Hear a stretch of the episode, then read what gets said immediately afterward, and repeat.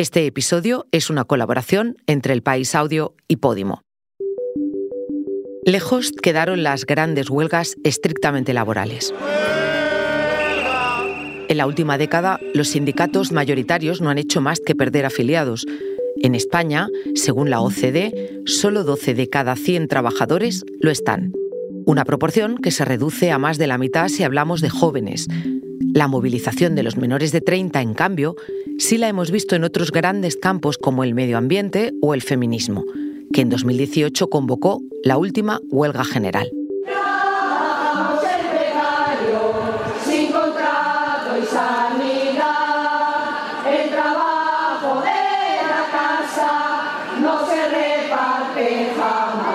Soy Silvia Cruz La Peña. Hoy, en el país, sindicatos. La precariedad moviliza o paraliza.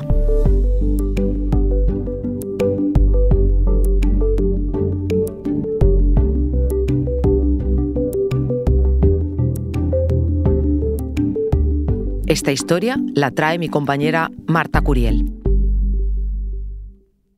Estamos en Coruña, eh, enfrente de la tienda de Juan Flores, la primera tienda que abrió eh, Amancio Ortega. Y bueno, aquí empezó todo para, para él.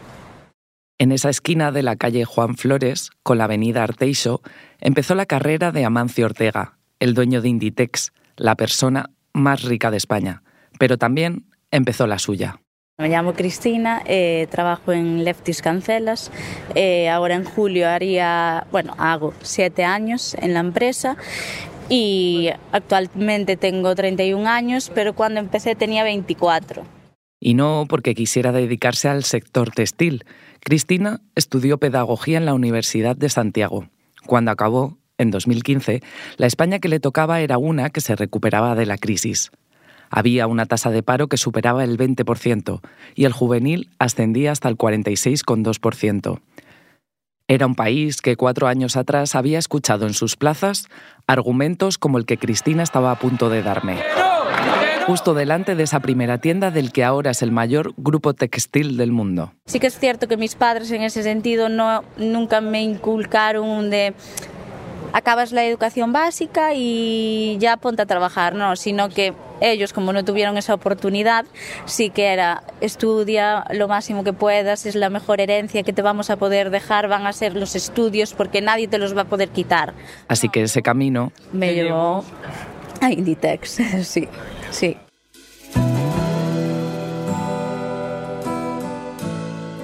Como a tantos otros, el trabajo para el que había estudiado no salía Así que enlazar contratos a través de una empresa de trabajo temporal era su mejor opción para poder irse de casa. En ese año, el 25% de los trabajadores tenían un contrato temporal. Me fui acomodando realmente y me, fui quedando hasta hoy, hasta hoy.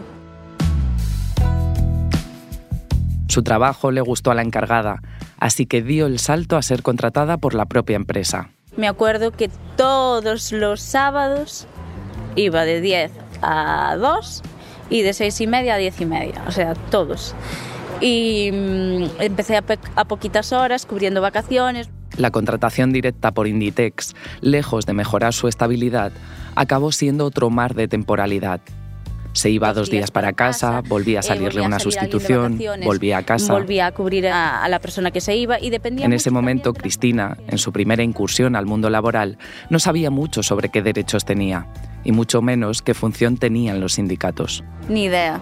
O sea, yo no tenía ni idea. O sea, a mí me hablabas de un sindicato y no sabía ni lo que era, ni para qué eh, estaban, ni para qué no. O sea, no sabía ni qué convenio regía mi contrato, ni ni si tenía derecho a vacaciones, ni, ni si tenía derecho a día libre, ni a sábado libre al mes, ni nada. O sea, yo estaba allí fluyendo.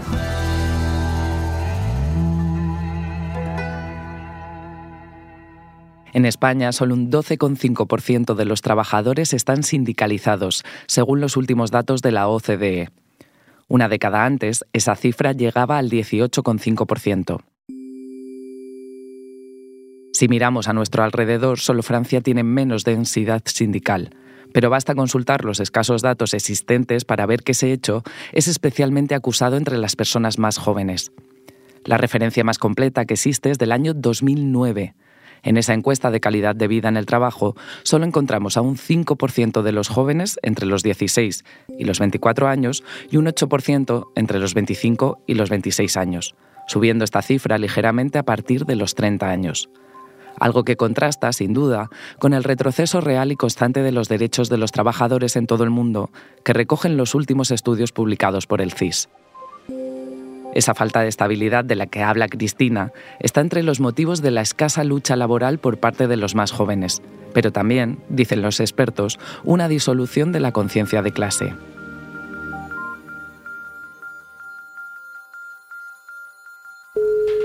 ¿Sí? Hola, Ramón. Ramón Larrinzar es el secretario de Juventud de Comisiones Obreras en Madrid. Hay una falta de conciencia de clase que es alarmante. Al final hay que entender que el sistema capitalista lo que está intentando es, eh, por medio de su ideología, intentar individualizar lo máximo posible eh, la concepción del propio sujeto, ¿no? de que tú eres tú y ya está, y tienes que competir con el de al lado, independientemente de que seas la misma clase social o no. Sí, eh, las subjetividades han cambiado y la... Beltrán Roca es catedrático de Sociología en el Departamento de Economía General de la Universidad de Cádiz. Además, la, la, realmente la pertenencia a una clase social no es algo que sea automático por la posición que uno ocupa en la sociedad, sino que tiene, es un, componente, tiene un componente subjetivo muy fuerte y que principalmente se, se forja a través de la lucha. La lucha es la que hace la clase obrera, no la clase obrera la lucha. Eh, entonces, bueno, pues cuando hay sindicatos que no, un sindicalismo que no mm, practica mucho esa lucha, pues lo que está haciendo es eh, atenuar la conciencia de clase de, de los trabajadores. La falta de formación también ha sido clave en este proceso de alejamiento de los jóvenes de los sindicatos. Y esto, como dicen desde la parte joven de UGT, pasa por hacer autocrítica. Eduardo Magaldi es el portavoz de Rugetistas. Sí que se nos eh, ha ido un poquitín o cada vez tenemos menos esa concepción de clase obrera bien porque eh, unas organizaciones no hemos trabajado tanto en esa transmisión de ese conocimiento y esa cultura y esa necesidad, bien porque o hemos abandonado ciertos espacios y ahí hago autocrítica, y también porque se nos ha obligado a abandonarlos. ¿no? El, llevar a la educación qué es un sindicato, qué derechos laborales tenemos o de qué sirven los sindicatos, hay veces que se nos ha acusado de ir a las aulas pues a adoctrinar a, las personas jóvenes por esto, cuando simplemente lo que les estamos ofreciendo es información de lo que se van a encontrar en su día a día cuando salgan a trabajar, cuando sean personas adultas o cuando salgan al mercado de trabajo. Y ese, y ese trabajo, ya te digo, que por un lado a veces abandonado por una parte y otras veces con una construcción potente en contra de, de los sindicatos, con un discurso de denostar la imagen de los sindicatos, pues ha hecho que, que, pues, que no tengamos quizá esa, esa percepción desde las personas jóvenes de la necesidad de afiliarnos. Pero el nivel de acceso a los sindicatos también está asociado, claro, al propio lugar de trabajo. Si en los años 70 uno de cada cuatro empleados trabajaba en la industria, ahora las compañías con una plantilla más reducida no paran de ganar peso. Es más favorable cuando hay una estabilidad laboral, eh, cuando la empresa es de mayor tamaño. Eh, no solamente en cuanto al modelo productivo, también en cuanto a condiciones laborales, porque los sindicatos nos ha hecho mucho daño esa dispersión de trabajadores. Y a todo eso hay que unirle el contexto de cada generación. Mientras la gente con más edad ha vivido un panorama en el que los sindicatos estaban en el centro de la vida laboral y grandes huelgas, los que tienen menos años no tienen esos recuerdos comunes. Basta dar un paseo por A Coruña para comprobarlo. Un paseo por la ciudad en la que estaba hablando con Cristina y apenas a 50 metros de donde estaba con ella. Esta vez, eso sí, cerca del mar. No, no me investigué el tema, la verdad. No, no me lo he planteado, pero sí que me he planteado no aceptar trabajos que me ofrezcan condiciones que no me gustan, la verdad. Si a lo mejor vinieran 50 personas detrás de mí, pues a lo mejor se podría hacer algo, pero no va a pasar. Nos dan esto y decimos, vale, nos conformamos. No sé, la verdad. O sea, lo de la conciencia de clase, yo no estoy, no estoy muy metido en eso. O sea, a mí estoy un poco a mi rollo, por así decirlo. O sea, no estoy muy metido en eso de luchar por los trabajadores.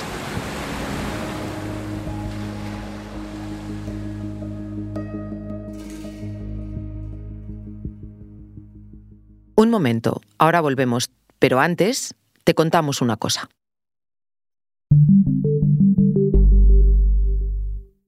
Hoy en el país te recomendamos ¿Quieres ser mi padre? El podcast en el que Mario y Dane comparten su nueva vida de padres. Están evolucionando mis bebés y poco a poco dejan de ser tetrabricks. que es los primeros, los primeros meses de tener prematuros, mellizos, es que sobrevivan los bebés, cubrir sus necesidades básicas, comida, amor y sueño y poco más. ¿Quieres ser mi padre? Es un podcast exclusivo de Podimo. Porque escuchas mientras te informas con las mejores historias, te regalamos 30 días gratis de suscripción a Podimo, la app de podcast y audiolibros. Date de alta en podimo.es barra hoy en el país. Después, solo 3,99 euros al mes.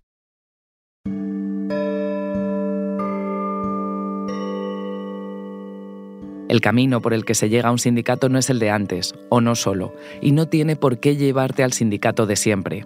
Es el caso de Cristina, que siguió fluyendo, como dice ella, con unos horarios dados la semana anterior, una gran carga de trabajo, cubriendo los descansos de todo el mundo sin poder hacerlos ella y enlazando contratos temporales, hasta que pasó algo. Salieron plazas fijas, un contrato de media jornada y otro de ocho horas para trabajar todos los sábados. Me anoté, digamos que yo no contaba con ella, porque la encargada ya me dijera directamente que, me anotara para que me vieran allí anotada, ¿no? pero que no, que no iba a ser para mí. Y efectivamente no fueron para ella, a pesar del acuerdo que hay en la provincia de A Coruña. Sobre el papel, si todo el personal de tienda está a 40 horas, esas horas indefinidas libres serán para el personal eventual que hay en ese momento en la tienda. Debería ser por orden de antigüedad, y esa, justo, era la situación de Cristina no me pareció bien porque yo decía, jolín, mmm, la que se lo llevó llevaba un mes en ese momento, ¿no? Entonces dije, jo, qué injusto, pero, o sea, no le di más vueltas porque mmm, me fiaba, en ese sentido era un poco inexperta porque al final era mi primer trabajo como, como tal. Sin ese contrato fijo, Cristina se fue al paro, pero una compañera la animó a hablar con los sindicatos para ver si todo estaba en orden ahí empezó como, dije, ya, pero si hablo a lo mejor con el sindicato y la empresa se entera, pues luego no me vuelva a llamar. Entonces fue como una, una lucha interior de decir, ¿qué hago? No. Ese qué hago de Cristina es también una duda recurrente entre los jóvenes trabajadores con condiciones precarias y ausencia de estabilidad laboral. Y no es, hasta su primer conflicto, que entran en contacto con estas organizaciones.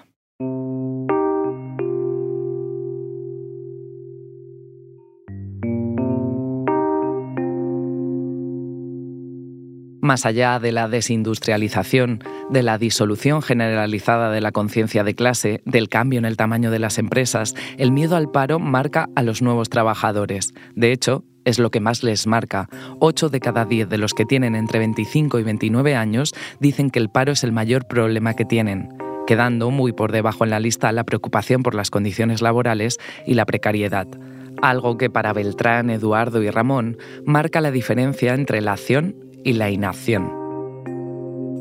Se tiene miedo a las represalias. No solo es que al delegado eh, que ya ha sido elegido en la empresa, que goza de ciertas protecciones, ¿no? Como delegado, para que no le pueden despedir, etcétera, etcétera.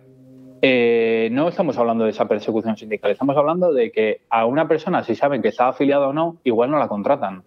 O una persona, si eh, pregunta cuál es su convenio colectivo, pues igual es el siguiente que sale de la empresa. Y eso es algo que está en la sociedad y que no lo denunciamos lo suficiente. Y es persecución sindical. Es eh, condicionar a una persona para que no se signifique, para que no se movilice por sus derechos.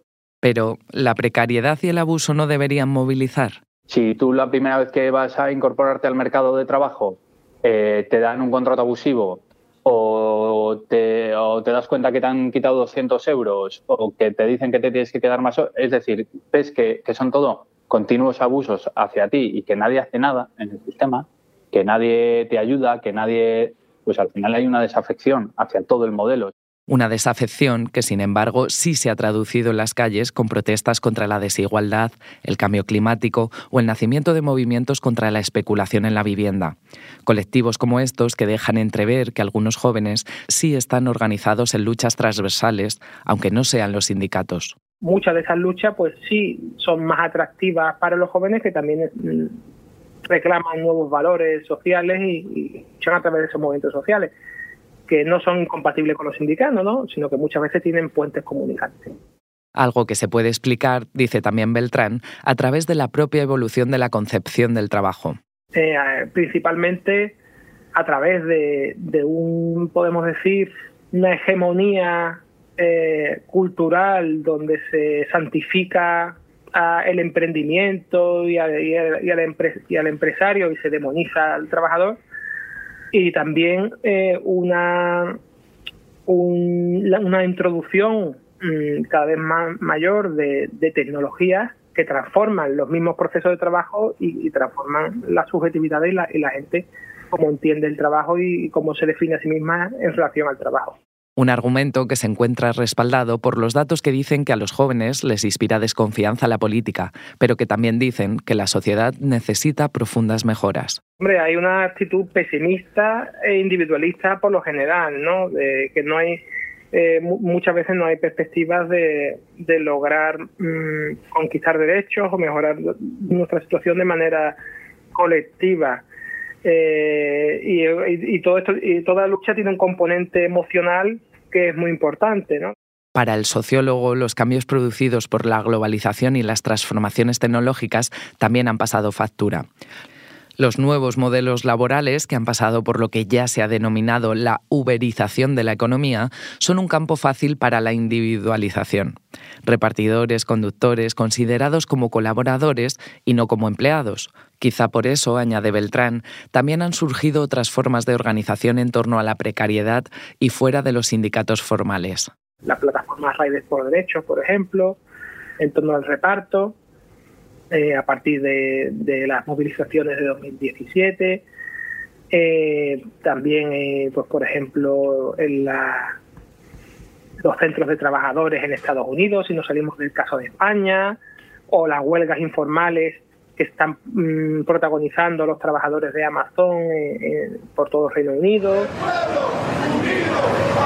Son luchas informales que surgen en otras condiciones y donde hay poder hay resistencia a los que se va a unir, pronostica el sociólogo de la Universidad de Cádiz, nuevos estallidos en los próximos años en el campo de la inteligencia artificial, los algoritmos o los sistemas de geolocalización, puesto que son campos que están generando procesos de trabajo altamente opresivos para quienes se dedican a ello. Es un trabajador que no, descansa nunca, que no respira.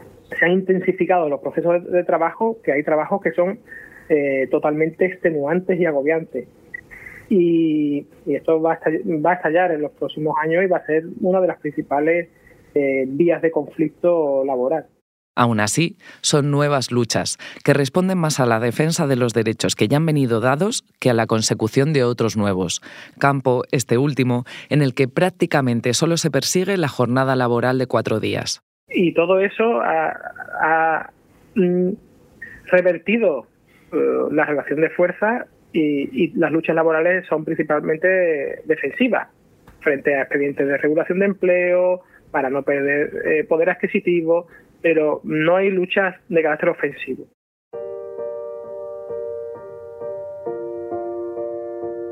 Esos derechos ganados en el pasado los descubriría Cristina de primera mano cuando acabó diciendo sí, que a pesar del miedo a las represalias iba a consultar con un sindicato, con la Conferencia Intersindical Galega, la CIGA, una organización minoritaria en España y mayoritaria en la Inditex original, la de Galicia. Y en la CIGA de A Coruña, si hay un nombre conocido, es el de ella, el de Carmiña, la presidenta del comité de Zara por ese sindicato. De repente me dice Carmiña, ¿tienes algo que hacer ahora? Y yo, hombre, no. no. Y me dice, bueno, es que me llamó la inspección de trabajo que va a citar la, a la empresa por la denuncia que pusimos por ti. Eh, vienes conmigo, tal, eh, para que te vea allí la empresa y que eh, nadie mejor que tú se, le puede explicar lo que, lo que pasó. Claro, yo me vi en un coche camino a Coruña que dije yo, yo no sé dónde me meto, ¿no? Claro, yo decía, ay, ahora va a ver la empresa y ya Anteriormente, Recursos Humanos había dicho en la tienda, no, Cris denunció, pero no tiene nada que hacer, ¿sabes? Entonces yo llegué allí, vi a mis recursos humanos y fue en plan, madre mía. La inspección acabó certificando que esas horas le correspondían a Cristina, pero ella, en ese proceso, también descubrió otra cosa menos agradable. A ver, no es agradable enterarte de que te echan porque no das el perfil físico y además te, te añaden de que no tienes estudios. ¿Cómo reaccionaron tus compañeras eh, cuando tú te Cuando acercas volví. al sindicato, eh, denuncias mm, y demás? Hubo de todo. O sea, hubo la parte que sí que me apoyaba y luego hubo- o- había otra parte que no le gustó mi- ni mi vuelta a la tienda ni mucho menos. Y así es como Cristina llegó, con 24 años, a tener un trabajo indefinido en Lefties, la tienda de prendas low cost de Inditex, pero también como llegó a un sindicato. Sí que me di cuenta de que nunca se sabe cuando puedes necesitar a lo mejor pues una ayuda o, o- o saber lo que, lo que es tuyo, más bien.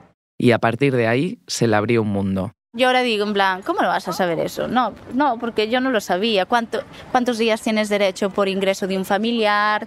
¿Cuántos días tienes derecho por fallecimiento de primer grado, de segundo grado? O sea, esas cosas que no lo sabe. Y generalmente la gente tampoco lo sabe, porque a mí aún a día de hoy me dicen, oye, mira, ¿cuántos días tengo por ingreso de, de mi suegro? Su jolín 5, ¿sabes? Cosas que parecen que todo el mundo debería saber, eh, tener claro cuáles son sus derechos, no los tienen tan claro. Un mundo en el que empieza a descubrir sus condiciones, pero también las de sus antecesoras como Carmiña. Yo eh, no viví ni la mitad de lo que mm, vivieron. No tenían horarios, no salían de la tienda a las mm, 12 de la noche cuando estaba recogida, volvían a entrar a la, a la mañana siguiente a las 6 de la mañana, o sea,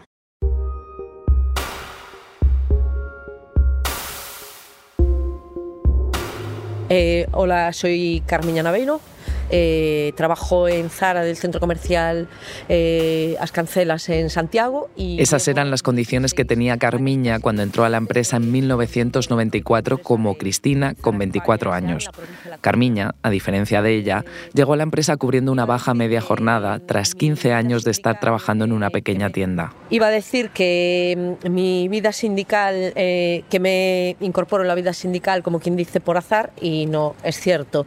Me incorporo a la vida sindical obligada por las situaciones que estábamos sufriendo las trabajadoras de las tiendas en la provincia de La Coruña. Carmiña se reconoce en la historia de Cristina. Yo me vi obligada, yo no sabía, eh, eh, dentro de mi ignorancia con respecto al mundo sindical, decía, tiene que haber algo que me pueda valer para intentar arreglar esta situación. Y hasta que, bueno, eh, llegamos a una situación bastante fuerte y dura eh, dentro de mi tienda eh, que estábamos sufriendo las propias trabajadoras y fue cuando decidimos unirnos y hablar con todos los sindicatos para convocar elecciones, que era la primera vez que se convocaban elecciones en las tiendas de Zara en la provincia de La Coruña. Porque lo único bueno de esa época, dice, sin ser poca cosa, era el salario. Claro, de ahí la leyenda esta urbana de que cobramos mucho la gente de las tiendas, sí es verdad que en esa época sí, pero los años han ido pasando y nuestro salario se ha ido estancando. Esa España de la que habla Carmiña era una que vivió una explosión de huelgas generales que empezaron unos años antes. La del 85, La primera huelga general de la democracia. la del 88, Ha sido un éxito sin precedentes. la del 92 y la del 94. Contra las políticas económicas y laborales del gobierno socialista. Una España que venía de haber visto a finales de los años 70 emerger el sindicalismo y su legalización después de una dictadura, tras unos acuerdos centrales que dieron paso a esos grandes conflictos. Una en la que estaba claro quiénes eran los obreros, la clase trabajadora, y quiénes eran los patrones. Los grandes sindicatos, comisiones obreras y UGT no paraban de engordar su afiliación. Ante ellos, una hoja casi en blanco donde los trabajadores ganaban derechos. Grandes logros como las vacaciones de 30 días, la jornada de 40 horas o la participación en las empresas, hasta que todo empieza a difuminarse. Pero a partir de ahí se empieza a aplicar el, el modelo neoliberal en el que, ha, significado pues privatizaciones, desindustrialización de zonas, eh, eh, la- el recurso a la subcontratación y la externalización, la flexibilización. Un contexto, añade Beltrán, en el que la vinculación de los salarios a las subidas de precios no se ponía en cuestión. como sí ha pasado en estos días, donde en la negociación para una subida salarial, las centrales sindicales han confesado que el hueso más duro de roer ha sido precisamente esa cláusula. La historia de Cristina, a la que habíamos dejado ganando el primer conflicto laboral de su vida, dio un paso más. Y nosotras, acompañándola por A Coruña, también.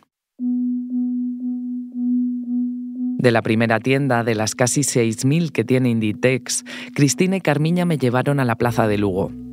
Sentadas en un banco de piedra, en una zona peatonal en la que confluyen cuatro calles, alcanzamos a ver un Zara de cinco plantas, pero también una tienda de Massimo Dutti, otra de Berska, un Stradivarius, un Zara Hombre y uno de hogar, o sea, aquí, es, como el centro, de Inditex en A Coruña. de Coruña, ¿no? En aquel entonces seguía un poco perdida yo, pero lo que, o sea, ¿qué tengo que hacer, no? O sea, ¿qué, qué, qué o sea, no sabía ya, ya, no, nada, vienes en las listas, eh, yo en principio iba de número 3 o así, y me dijo, nada, vienes en las listas y luego a las reuniones de empresa y no, o sea, me lo pintó así como muy facilito todo, ¿no? Y yo dije, bueno, así como un poco también tema de, bueno, pues ellas me ayudaron en su día, me piden que vaya de, en las listas no le veo mayor problema, ¿no? Y, y me, me metí. Perdida o no, salió elegida. Tras convertirse en parte del comité, concretamente en delegada de personal con 27 años, empezó a ir a reuniones, a escuchar, a leer, a informarse, hasta que llegó la pandemia y con ella un acuerdo a nivel estatal de cierre de tiendas. En 2020, el grupo empezó a pasar de tener casi 7.500 tiendas a las 5.800 de ahora. El cierre de alguna de esas tiendas, me decían Cristina y Carmiña, provocó que el personal que estaba de atención al público, la mayoría mujeres, se recolocaran en la parte de logística de la empresa. Y eso las lleva, de forma general, a descubrir una cosa que empezó a cambiarlo todo, que ante un mismo convenio hay dos realidades, la de ellas y la de ellos. La realidad en logística es que tienen el mismo convenio que las tiendas, que es comercio vario, pero a mayores tienen eh, una, le llaman una plataforma mucho más mejorada.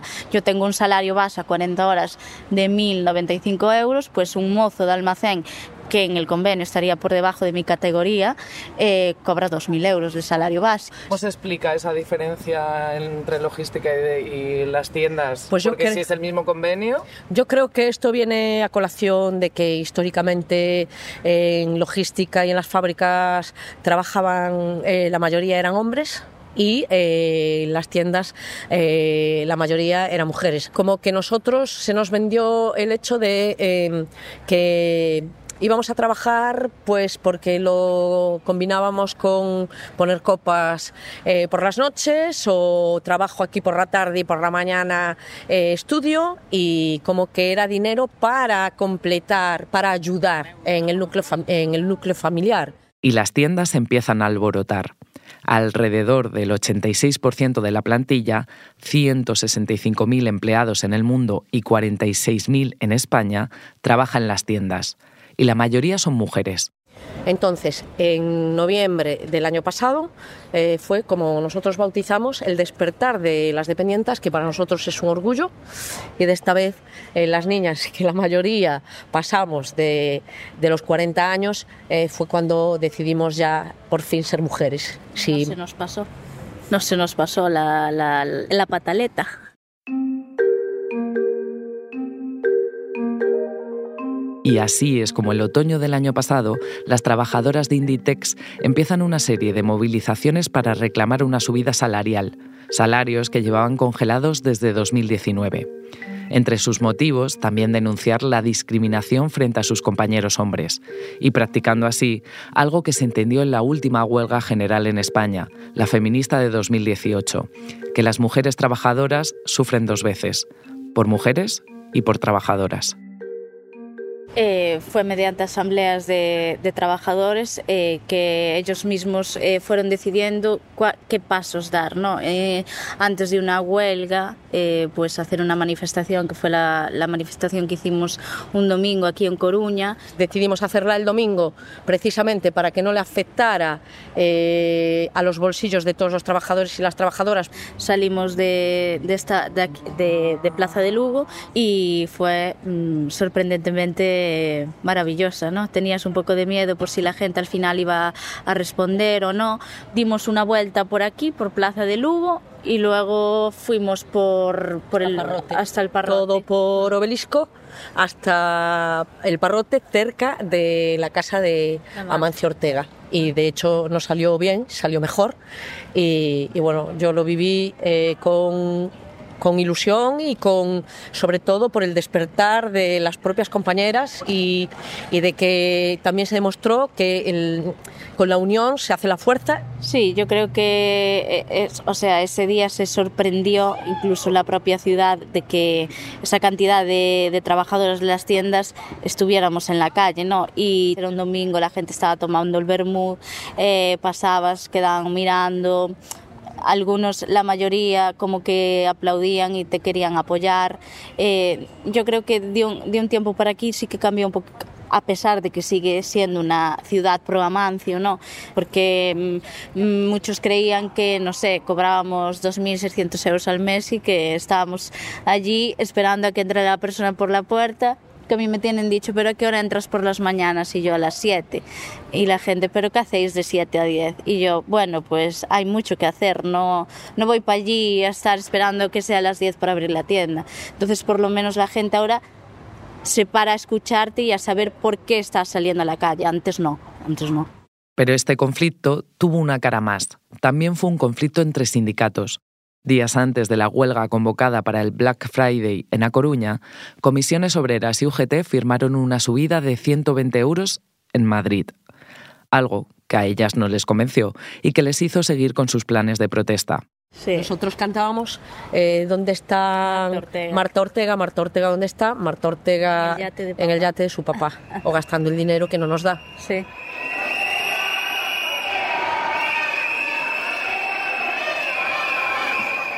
Creo que salió en todos los medios de comunicación que fue la primera vez que las dependientas del grupo Inditex, y sobre todo en la provincia de La Coruña, que se clama al cielo, que es la ciudad donde vieron nacer esta empresa, eh, que saliéramos todas, si no puedo decir el 100%, sí el 99% eh, por ciento de todos los trabajadores y todas las trabajadoras a la calle.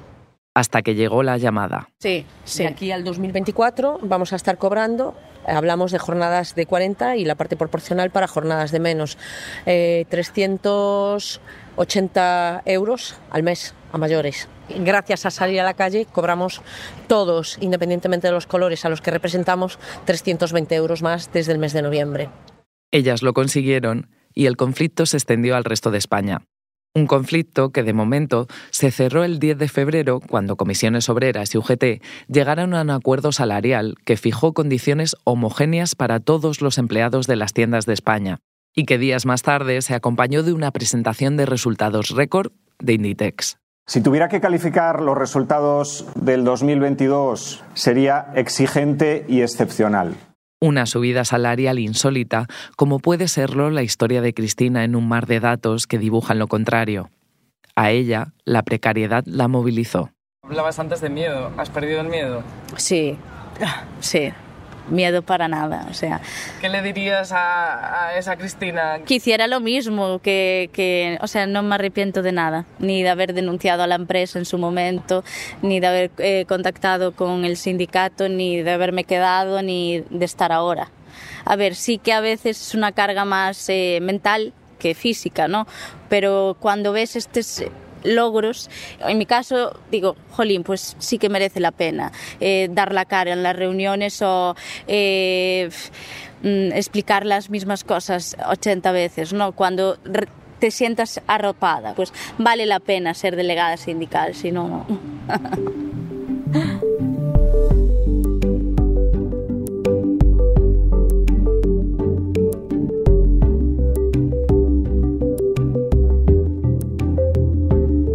Este episodio lo ha grabado y escrito Marta Curiel. El diseño de sonido es de Nicolás Chabertidis y la edición de Ana Rivera.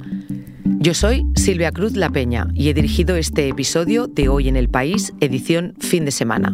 Mañana volvemos con más historias. Gracias por escuchar.